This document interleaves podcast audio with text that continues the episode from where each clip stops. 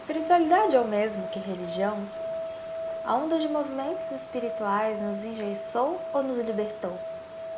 Perpetuamos os preconceitos com base em um conhecimento que foi deturpado?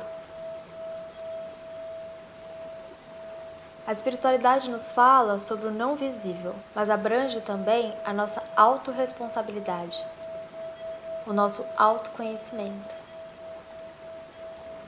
Nassim Haramein fala que biologia é o mecanismo de feedback para o universo aprender mais sobre si. É conhecido que a espiritualidade começou a ser colocada dentro de dogmas e caixas, transformando-a em uma espécie de religião. A religião possui uma maneira consciente de adestrar o pensamento para que nos sintamos pertencentes a um movimento, que é, biologicamente, o que almejamos como humanos.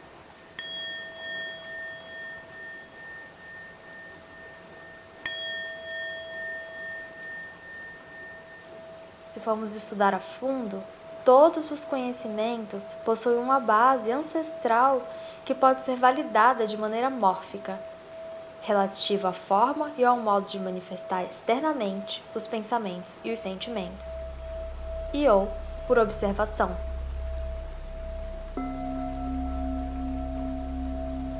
Mas, se em um conhecimento tirar-se a base deste sem compreender a sua dimensão, há uma distorção daquilo e esse se transforma em algo superficial, banal. Esse é um fenômeno que se intensificou com as mídias sociais, onde olhamos apenas a superfície. Por exemplo, a frase nós criamos nossa realidade é, per si, um apontamento válido podemos juntá-lo à primeira lei hermética. O todo é mente, o universo é mental. A lei funciona por si, de maneira quase científica, quando contrapomos ao lado da história do universo. Mas, quando a lei é jogada superficialmente em um ambiente de pensamento condicionado, pensamento esse repleto de crenças e preconceitos, comprime-se a lei a um só indivíduo e entramos em uma espécie de meritocracia.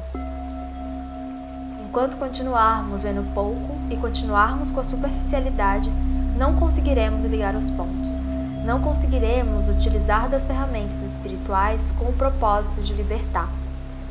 Afinal, elas só libertam quando o julgamento cessa, quando certo equilíbrio é obtido no silêncio Deus apenas espera que os filhos voltem a casa para que possam descansar em sua dimensão de silêncio, onde nada mais importa a não ser o próprio vazio.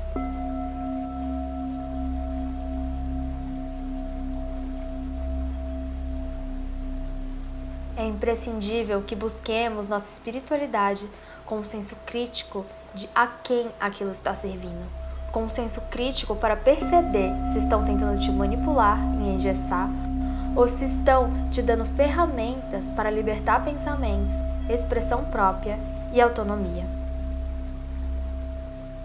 Não existe política no campo dos anjos, existe organização, aceitação das diferenças e completa compreensão do que é real, do que é manipulação da verdade e do que é polaridade.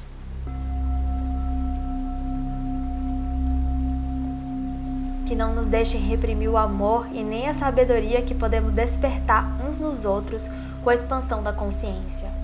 Muitas mensagens virão nos fazendo duvidar de que isso é possível e teremos a escolha de nos esconder atrás daquilo que já conhecemos e não funcionou, ou ir atrás do conhecimento ancestral espiritual livre, onde podemos construir a nossa própria perspectiva da verdade e assim ter ferramentas para construir um novo mundo.